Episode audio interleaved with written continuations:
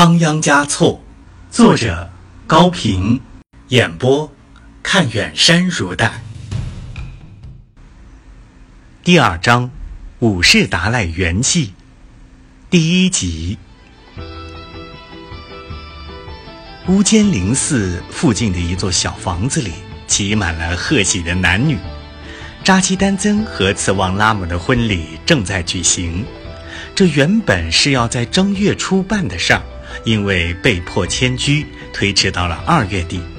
也好，这地方气候暖，柳条已染上了鹅黄，心里的春天与心外的春天完全融合了。有名的歌舞之乡，在有人结婚的时候，当然少不了歌声。此刻，人们唱着赞新娘的歌。美德俱全的姑娘。像翠柏一样的姑娘，性情温和、亲切、善良，就像大自在天的公主一样。献给你这洁白的哈达，愿你财富、人口、运气三兴旺。在一阵欢呼声中，次旺拉姆不好意思地向大家道谢，不停地给客人们斟着浓浓的青稞酒。赞美新郎的歌声又唱起来，热闹了很久。有的人困了，有的人醉了，这才由老年人带头纷纷告别。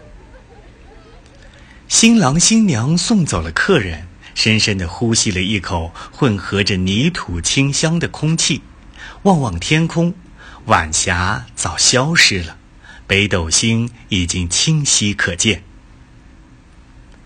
就在遥远的北方，北斗星的下边，在拉萨的正在重建着的布达拉宫里，这时候，清康熙二十一年暂立水狗年，公元一六八二年的二月二十五日，发生了一件西藏历史上的大事儿：第五世达赖喇嘛逝世。扎西丹增和次旺拉姆。就是做一千个奇幻的梦，也绝不会想到他的逝世竟会和他们尚未出生的儿子发生那样直接的、紧密的、重大的联系。有谁能预测那戏剧般的偶然，揭开未来的生活之谜呢？五世达赖名叫阿旺罗桑嘉措，明朝万历四十五年，藏历火蛇年。公元一六一七年九月二十三日，出生于西藏山南琼结的青瓦达兹。父亲的名字叫霍尔都都绕登，曾任过宗本职务。母名叫贡嘎拉泽，出自信奉红教的名门贵族。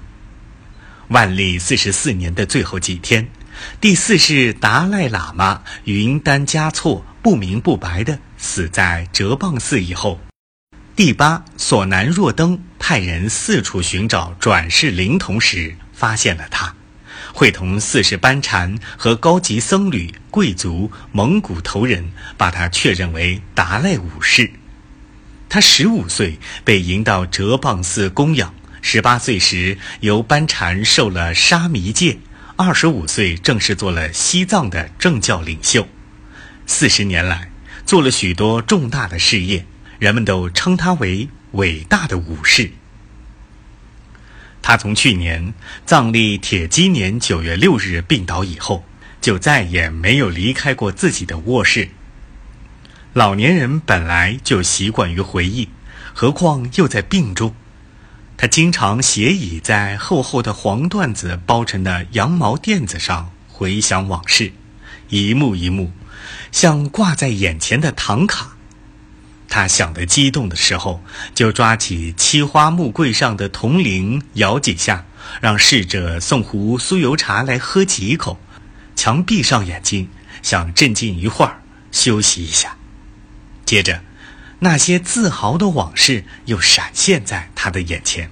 他下令大家扩建布达拉宫，他使其他教派都改信黄教。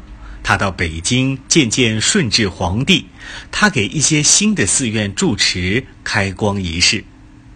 他进行各类寺院和僧侣的大普查，他制定了财政制度，他颁布了藏族自己的民族服装，他为整顿僧俗纪律巡视各地，他撰写了学习珍珠曼等多种著述。现在，他已经是全藏名副其实的教主了。在他的统领下，有一千八百座寺院，十万名僧人，真不少啊。他怀着自慰的心情，缓慢地扳着指头，总结自己的长处：冷静、严肃、决断、寡言、博学、宽厚。他在屈着指头隶数自己的短处。唉，恐怕只有自己才敢这样做。他的心乱了，只好又摇起了铜铃。近几天。他的病情更加沉重起来，竟然处于昏迷状态了。忽然，他听到了歌声，一会儿好像很远，一会儿又好像很近。歌词是什么？他听不清。正守护在他身旁的第八三节加措却是听得出的。那歌中唱道：“兄弟要是有一个，只有在家支乌拉。”兄弟要是有两个，一个要去当扎巴，假若再有三弟弟，最好赶快逃出去，要不就在家装哑巴。桑杰加措听着皱起了眉头，他摇动了那只唯有达赖本人才能动用的铜铃，侍者以为是达赖清醒过来了，惊喜地跑了进来，见是桑杰加措。立刻低下头听候吩咐，心里觉得很不是滋味，预感到这座宫殿里快要更换摇铃的主宰了。是修筑宫殿的乌拉们在唱吗？桑杰加措脸色阴沉地问。他不喜欢使用“乌拉”这个词，倒不仅仅因为它来自突厥语。还在于它赤裸裸的词义是人身差役、强迫劳动，尤其用在被征来修建圣宫的人的身上，不大符合于群众对领袖的自觉拥戴和对佛的无比前进。但他还是使用了。是的，侍者轻声回答。山坡太陡，石头很难运上来，小块的山羊驼，大块的用人背。唱唱歌能减轻劳累，伟大的武士是这样说过的。这我知道。桑杰的语气里并没有责备他多嘴的意思。如果你怕吵闹了佛爷，我去通知他们，不准再唱了。桑杰加措摇了摇头，他不能这样做。自从三十七年前的三月初五。这个巨大的工程动工以来，一直就这样存在着不可抑制的喧哗声。武士是从未静止过的，今天突然禁止人们歌唱，会不会间接地泄露出达赖的病情？但那歌词的内容又使他感到不快。他沉思了片刻，提起竹尖笔，蘸着浓黑的墨汁，在一张纸上飞快地写起来。我们这伙砌墙的人，全都像老虎一样健壮，砌出来的石墙啊，也像虎身上的花纹一样漂亮。写罢，交给侍者，嘱咐说：“宣于他们，武士佛爷教他们唱这首歌。”侍者接在双手上，退了出去。在楼梯转弯的亮处，他看了一遍，并不觉得惊奇。因为他早就熟知桑杰加措是一个学识渊博、才思敏捷的人，使他不大理解的是为什么要隐瞒达赖的病情，使大家不能分担这雪山压胸一般的忧愁。